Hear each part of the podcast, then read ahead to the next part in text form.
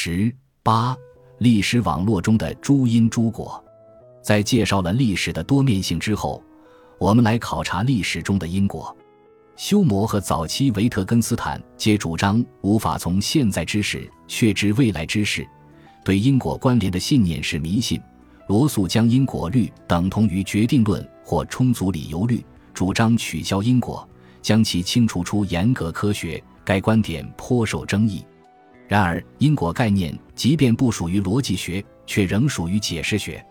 历史学中的因果并非决定论、充足理由律或必然性。例如，本尼迪克特·安德森认为，印刷资本主义是民族主义的诸原因之一，只是说印刷术的规模应用有助于民族语言标准化，却既非充分条件，也非必要条件。多面的历史决定了其中因果皆诸因诸果，不是时间序列中的一根线，而是一张网。诸力量的综合作用导致了后来的诸状况。人类凭借对因果之网的理解或误解支配自己的行为，一切对当前或既有状态的陈述都已包含对较确定的未来的预期。一切关于历史后果的判断都是在将假设的可能历史与真实历史对比。对于解释者而言，人类从可能性来理解现实性。现实世界只有作为诸种可能世界之一，才能得到理解，才有意义。对于行动者而言，选择一种可能性意味着放弃其他可能性，因此一切成本皆机会成本。成本之概念亦可还原为可能性之概念。由于人们什么都不做时也做了静止。在分析诸因诸果时，不仅需考虑人们做了什么，还需考虑人们没做什么，更增加了因果解释的多样性。例如，贫富差距的扩大既可归因于智能机器导致工人失业，也可归因于缺乏福利制度。布洛赫在论及因果时说：“历史学家不把普遍持久的隐含条件算作事件的原因。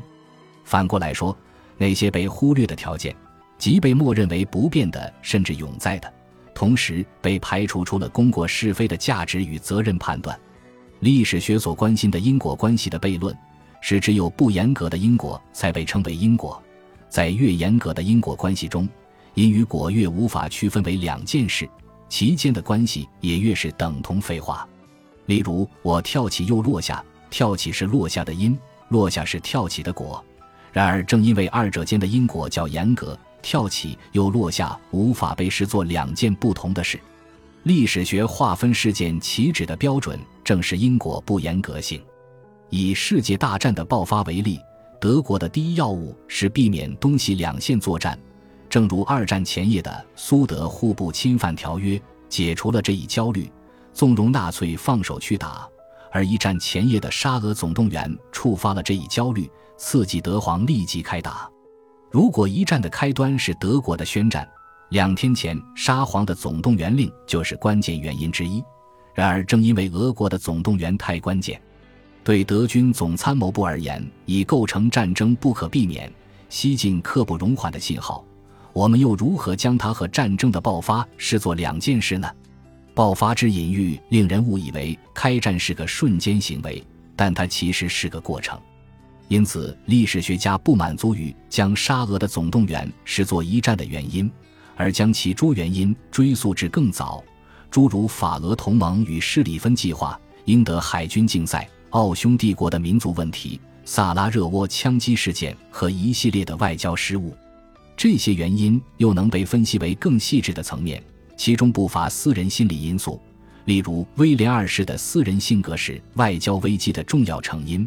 而毛奇的偏执和脆弱使他迷信作战计划中的铁路时间表不可更改。私人性格的历史影响可叙述而不可分析，却仍是历史学这门无所不包的技艺的一部分。凡重视结构因素、轻视私人性格的历史学，皆有从过去之事中抓取确定因素，并以定向可控的方式改造未来的意图。一件事越是无法从另一些事中推出。越是偏离既有的权利或知识塑造的预期，就越能被称为事件。然而，世界上不存在绝对事件，凡事或多或少都可溯因。只有凭借因果链的不严格性，才能将一件事区别于另一件，历史学关心的不是事件内部的严格因果，而是诸事之间的不严格因果。一战是否不可避免，不是一个有意义的问题。真问题是从何时起，一战不可避免了。沙皇的总动员令启动了德国的战争时间表，这只是一连串交互影响的因果网络中较机械的部分。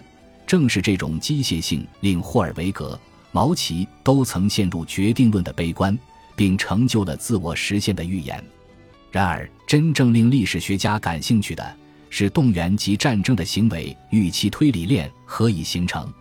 其原因之一涉及当时的铁路技术和军事学说中的攻势崇拜，它使得1914年前夕欧洲列强的作战计划皆是进攻计划，造成了外交信任危机。然而，当时的军界为何迷信进攻、士气、先发制人呢？其原因又牵涉到文化史。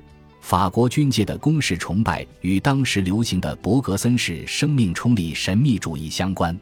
我们习惯于将英国想象为事件之间的关联，然而引发世界大战的最重要条件却是一连串相互勾连的行为预期推理链。只有当事件被置于该行为预期推理链，它才可能触动庞大的权力构造，引发巨变。否则，帝国或王储等词都无意义，而枪杀甚至无所谓违法。该权力构造结成后。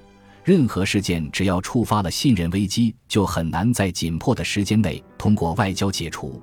外交一旦失败，就意味着德法俄大战，且战争剧本总会以德军进攻比利时为开端。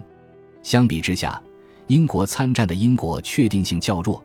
然而，无论英国政府是否真的重视保卫比利时中立的条约义务或低地国家的独立，都有相当大的动机参战。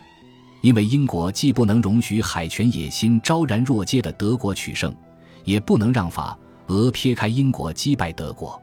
如果战争的爆发这种传统事件时都无法天真的对待因果关系，其他领域就更加复杂。意识形态和性格的相互影响，使二者间的因果顺序常可颠倒，成为鸡生蛋还是蛋生鸡的问题。例如，莫顿将清教主义与科学革命的关联解释为清教主义助长了严肃性格和物质功利心，因此有益于科学研究。然而，道果为因的解释同样成立：性格较严肃，物质功利心较强者更倾向于新教。那究竟是宗教改革改变了他们的性格，还是此种性格的人群壮大了清教呢？